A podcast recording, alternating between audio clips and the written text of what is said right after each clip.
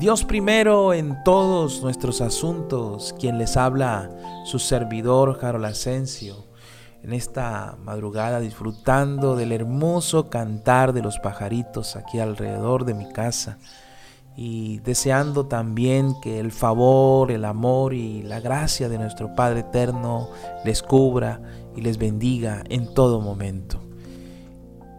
Reflexionando en el capítulo 4, versículo 11 del libro de Efesios, me encuentro leyendo esta palabra que eh, nos indica que el Señor constituyó a unos apóstoles, a otros profetas, a otros evangelistas, a otros pastores y maestros, a fin de perfeccionar a los santos para la obra del ministerio y para la edificación de su cuerpo, de su iglesia. Eh, un asunto de, de engranaje, un asunto de perfecta unidad.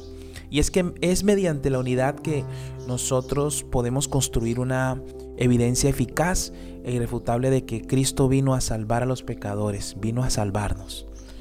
Por su parte, usted sabe o debe saber que Satanás trabaja en todo lo contrario. Su ingenio y eh, se, se trata de evitar que los seres humanos podamos dar ese testimonio de unidad y que desarrollemos una individualidad y una falta de santidad. De modo que no nos amemos ni siquiera los unos a los otros. Y si usted observa bien, va a notar que a menudo muchos cristianos ceden a este encanto, a este engaño del enemigo. Y vemos cómo aparecen entonces las más insignificantes trivialidades que ocasionan diferencias entre el pueblo de Dios hombres y mujeres que un día profesaron unidad, que un día acordaron un propósito, hoy han construido muros de separación entre ellos, porque no todos piensan del mismo modo o no aplican las mismas estrategias o métodos para ejercer las actividades en el ministerio. Por otro lado, otros se mantienen apartados negándose a estar en armonía eh, con el resto, con las demás personas. Así deshonramos a Dios ante el mundo. Mire, Cristo oró por la unidad. Es su voluntad que como sus seguidores trabajemos juntos, en armonía. Nosotros deberíamos responder a esta invitación de Jesús.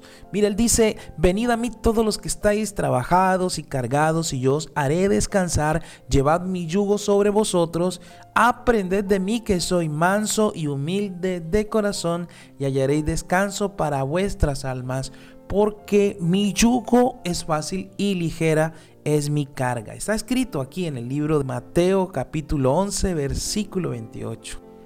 No olvidemos que para responder a esta invitación debemos nosotros despojarnos de todo sentimiento engreído, de todo sentimiento de superioridad y de altivez y someternos al Señor. Así dice también en el libro de Juan capítulo 17 y versículo 22, la gloria que me diste yo les he dado para que sean uno, así como nosotros somos uno.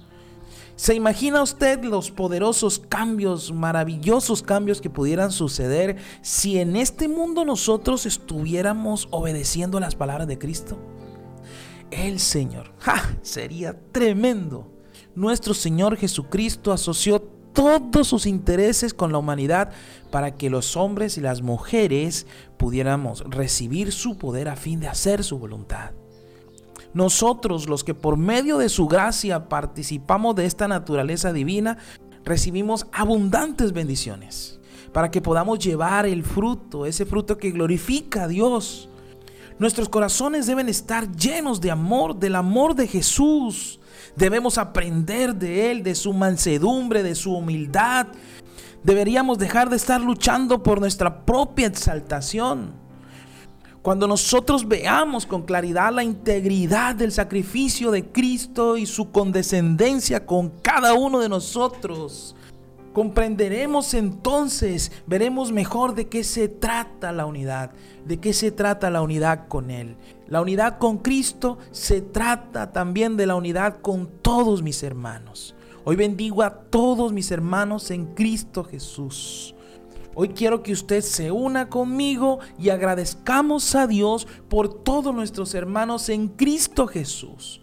Hayan diferencias o no, cualquier razón deberíamos ser humildes, sensatos y agradecer a Dios por esta hermosa y preciosa familia que somos su iglesia. Gracias, Padre, gracias por habernos incorporado al cuerpo, por habernos incorporado a tu propósito, a tu voluntad y a tus bendiciones. Gracias, papá.